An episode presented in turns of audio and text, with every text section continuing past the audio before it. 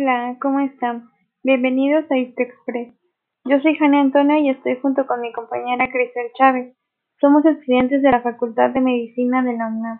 En esta ocasión abordaremos el tema de tejido cartilaginoso en un capítulo de aproximadamente 10 minutos. Así que te invitamos a que te quedes con nosotras.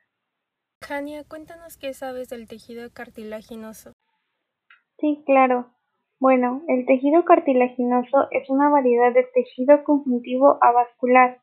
Está compuesto por células llamadas condrocitos, los cuales son escasos pero indispensables para la producción y el mantenimiento de la matriz. Bueno, la matriz extracelular del cartílago es sólida y firme, pero también un tanto maleable, a lo cual se debe su flexibilidad. Puesto que no existe una red vascular en el cartílago, la composición de la matriz extracelular es crucial para la supervivencia de los condrocitos. Pero ¿sabes de cómo está compuesta? Tal vez esto también influye en cómo se comporta el tejido. La gran porción de glucosaminoglucanos con respecto a las fibras de colágeno tipo 2 en la matriz del cartílago permite la difusión de sustancias desde los vasos sanguíneos del tejido conjuntivo circundante a los condrocitos dispersos dentro de la matriz, con lo que se mantiene la viabilidad del tejido.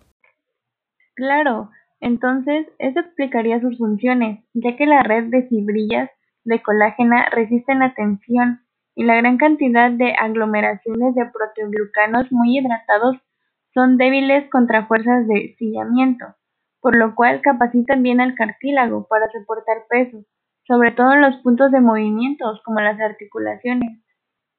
Sí, además es importante hablar de la fuente de las células cartilaginosas nuevas.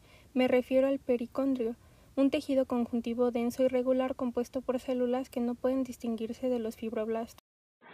Sí, es el que se encuentra la mayor parte del cartílago. El pericondrio también es avascular y sus vasos proporcionan nutrientes a las células del cartílago, aunque también hay áreas en las que el cartílago carece de pericondrio. Y se preguntarán qué pasará aquí. Pues en estos casos, las células del cartílago reciben su nutrición del líquido sinovial que baña las superficies articulares. La matriz está constituida por cadenas de moléculas de ácido hialurónico que se unen mediante enlaces no covalentes con 100 o 200 moléculas de proteinoglucanos, unidas a su vez mediante enlaces formando moléculas gigantes. Muy interesante lo que nos comentas, Crisel. Conforme a cómo se observa al microscopio, la matriz cartilaginosa presenta hidrofilia. Esto se debe a que las cargas negativas de los proteoglicanos atraen cationes como el sodio, que a su vez atraen abundantes moléculas de agua. La matriz cartilaginosa le confiere características tintoriales especiales al cartílago. La existencia del ácido hialurónico le proporciona reacción de metacromacia. En cambio, los glucosaminoglucanos sulfatados hacen que exhiba reacción basófila y todos ellos en conjunto son paz positivos. La reacción tintorial citada está dada por la gran cantidad de glicoproteínas que contiene la matriz cartilaginosa como la condronectina. Ya abordamos la composición de la matriz, pero ¿dónde se encuentra con respecto a los condrocitos? En el microscopio fotónico, el alto contenido de agua en el citoplasma de los condrocitos hace que en una preparación de cartílago incluida en parafina y coloreada, el contorno celular se observa retraído dentro de la laguna. El aspecto del citoplasma de los condrocitos varía según la actividad de la célula. Los condrocitos que están activos en la producción de la matriz exhiben regiones de basofilia citoplasmática que indican la síntesis proteica, así como también regiones claras que corresponden al aparato de Golgi. Ah, claro. Entonces, con el microscopio electrónico de transmisión, el condrocito activo exhibe muchas cisternas del red y un aparato de Golgi prominente. Bueno, también se encuentran las células condrógenas que derivan de las células mesenquimatosas. Tienen forma de uso ligeramente alargadas. Las células osteocondrógenas se diferencian en células óseas o células cartilaginosas dependiendo del microambiente que las rodea. Por eso es que si la presencia de vasos sanguíneos es escasa y la tensión de oxígeno es muy pequeña o el microambiente carece de irrigación y la presencia del factor de expresión SOX9, entonces las células osteocondrógenas se transformarán en condroblastos. Sí, y justo ahí mencionaste las últimas células, los condroblastos, que se localizan en la región interna del pericondrio, sobre la superficie del cartílago. Tienen forma pulsiforme, cuyo contorno se modifica paulatinamente a ovaladas. Poseen un citoplasma basófilo rico en ácido ribonucleico. Ahora que ya hablamos de las características, es momento de hablar de sus tipos. Sí, estos se clasifican dependiendo de las características que presentan en la matriz. El primero de ellos es el cartílago hialino. Es el más abundante formado a partir de la mesénquima. Los podemos encontrar en el tejido esquelético fetal, en el cartílago articular y costales, en las cavidades nasales y laringe.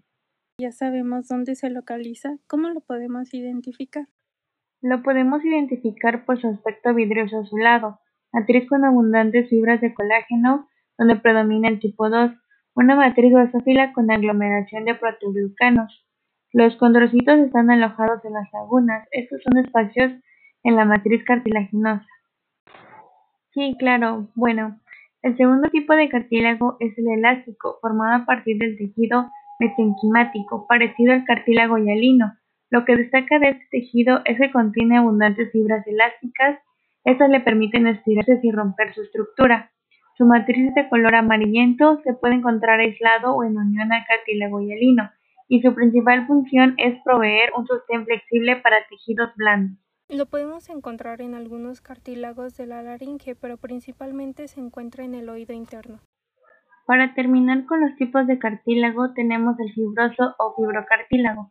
Este tiene características intermedias y su principal característica es que nunca se presenta solo. Se fusiona con los tejidos ya mencionados, además de que no hay perifondrio alrededor de él. Lo podemos identificar en el microscopio porque tiene muchas células con núcleo redondo que pertenecen a los condrocitos y tienen un poco de material de matriz amorfo circundante. Se encuentra donde se necesita apoyo firme o fuerza tensora, por ejemplo en los discos intervertebrales, Rodea la fosa glenoide del hombro y también lo encontramos en los discos de las articulaciones esternoclaviculares y temporomaxilar, así como la sífilis del pubis. Con esto concluimos los tipos de cartílago. Al proceso del desarrollo del cartílago se le conoce como condrogénesis. ¿Nos puedes hablar más sobre este proceso? Es muy interesante este cartílago, pero ahora hablemos de sus mecanismos de crecimiento. Es capaz de realizar dos tipos de crecimiento, por aposición, que es el proceso en el cual se forma cartílago nuevo sobre la superficie de un cartílago preexistente, y el crecimiento intersticial, que es el proceso de formación en el interior del cartílago. Muy cierto lo que nos comentas, pero además de esto, las hormonas y las vitaminas también influyen en el crecimiento, desarrollo y función del cartílago, ya que las hormonas como la tiroxina, testosterona y somatotropina estimulan el crecimiento del cartílago y la formación de la matriz, mientras que la cortisona, hidrocortisona y esadriol la inhiben. A todo esto, ¿cómo se nutre la sustancia del cartílago? Buena pregunta, pues mira, las células reciben su nutrición de vasos sanguíneos de tejidos conectivos circundantes mediante difusión a través de la matriz. Vaya que es mucha información, pero a todo esto, ¿para qué nos sirve a nosotros como estudiantes de medicina conocer el tejido a detalle? Bueno, pues todo lo que hablamos fue de un punto de vista agradable, pero todos sabemos que siempre hay complicaciones, por lo que ahora nos concentraremos en las correlaciones clínicas. Por ejemplo, ¿qué pasaría si el cartílago articular envejece y se lesiona? Provoca una artropatía degenerativa, es uno de los tipos más comunes de enfermedades articulares. Esto se debe a que hay una disminución en la cantidad de proteoglucanos, que causa una reducción del contenido de agua intercelular en la matriz cartilaginosa. Es por eso que estos cambios traen como consecuencia una reducción progresiva de la movilidad y un aumento del dolor. Sí, es muy dolorosa, además de que lamentablemente no tiene cura. El tratamiento se enfoca en el alivio del dolor y la rigidez para permitir un mayor rango de movimiento articular. Esta enfermedad se ha presentado con más frecuencia en personas de 65 años. Pues bueno, Vaya que se acerca el final de este episodio. Podemos concluir que el tejido cartilaginoso se origina del mesodermo. Es un tejido que carece de irrigación e inervación, integrado por células condrógenas, condroblastos, condriocitos, una matriz cartilaginosa amorfa y fibrilar. Dividido en tres tipos, el cartílago hialino, que es el más abundante, el cartílago elástico, que no experimenta osificación y tiene abundantes fibras elásticas, y el cartílago fibroso, que carece de pericondrio y tiene abundancia en fibras de colágeno tipo 1. Las fuentes de donde fue recuperada la información presentada en este podcast se encuentran en la descripción. Si quieren entrar más a detalle con este tema o conocer más correlaciones clínicas, pueden de igual manera consultarlos. Algunos libros son difíciles de entender al principio, por eso pueden realizar una lectura de las notas de tejido cartilaginoso de la segunda unidad temática de biología celular y tisular.